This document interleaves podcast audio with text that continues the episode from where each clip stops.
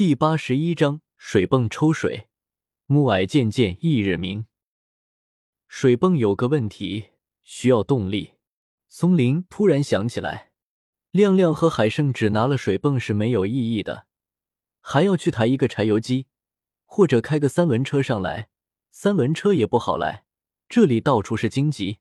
松林对根明说：“急急忙忙的，忘记和亮亮说一声，搞个三轮车上来。”根明一听是啊，把这个事情给忽略了。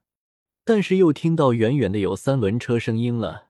松林说：“这俩小子不错，还知道开个车，想得很全面吗？”声音越来越近，越来越大。夜晚万籁俱寂。更显得发动机的声音刺耳。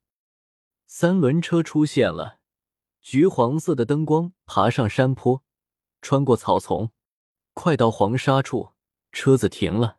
松林和根明赶紧跑下来，看到海胜拿着镰刀在割荆棘。松林大声说：“还有没有镰刀？”海胜说：“就拿了一把，还有个铲子，可以用。”于是几个人都忙活起来。亮亮待在三轮车上，车子不能熄火，因为天气冷，熄火了不一定还能摇着。发动机需要保持热度呢。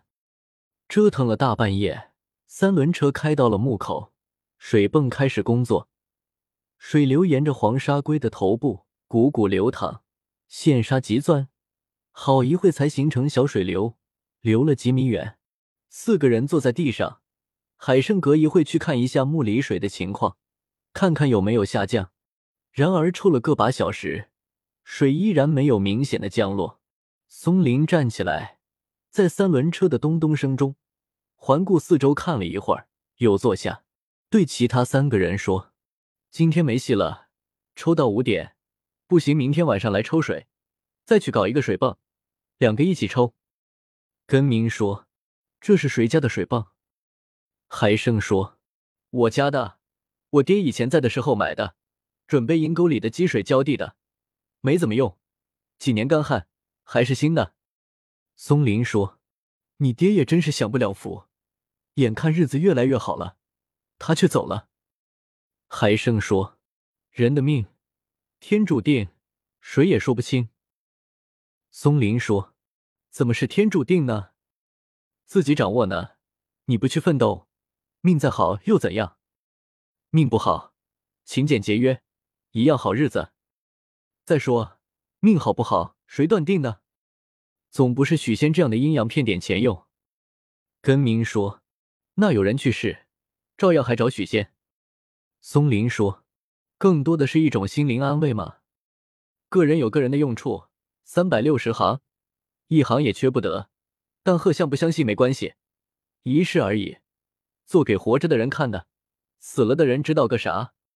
活着的时候对老人不好，死了风光大葬，没什么意义。四个人聊着聊着，不知不觉天快大亮。海生爬下去看了看，墓下面的水平静如海，纹丝不动。松林说：“收拾东西，回家睡觉，明天晚上继续，再搞一个水泵。”亮亮思索一会，说：“会不会下面有个水眼？”有水眼一直流，那就抽不完。松林笑道：“巴不得有个水眼，有水眼，我们村就不缺水喽。”四个人收拾了东西，开着三轮车回家睡觉去了。第二天晚上，松林又去找了一台水泵，两个水泵同时开工，又抽了两个小时，水渐渐的退了下去。四个人喜不自胜，亮亮忙活半天，手很脏。便去抽水泵口洗手，手电筒一照，发现水十分清澈，甚至可以喝。他越发肯定下面有个小的水眼，估计一个水泵抽水量的大小，怪不得昨天晚上抽不下水位呢。亮亮把这个想法和大家说了，松林呵呵一笑说：“你真是有重大发现啊，可以获得诺贝尔奖物理学奖了。”根明和海胜也笑。亮亮说。你看，你们还讽刺我。松林说：“这里估计有山上的渗水，没多大水量，一个水泵时间长了也可以抽完，哪有什么水眼？我们这干旱成这样，还水眼，有水我们这就啥都有了。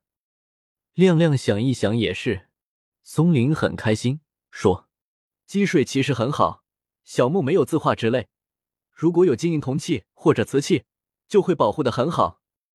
有字画那就惨了，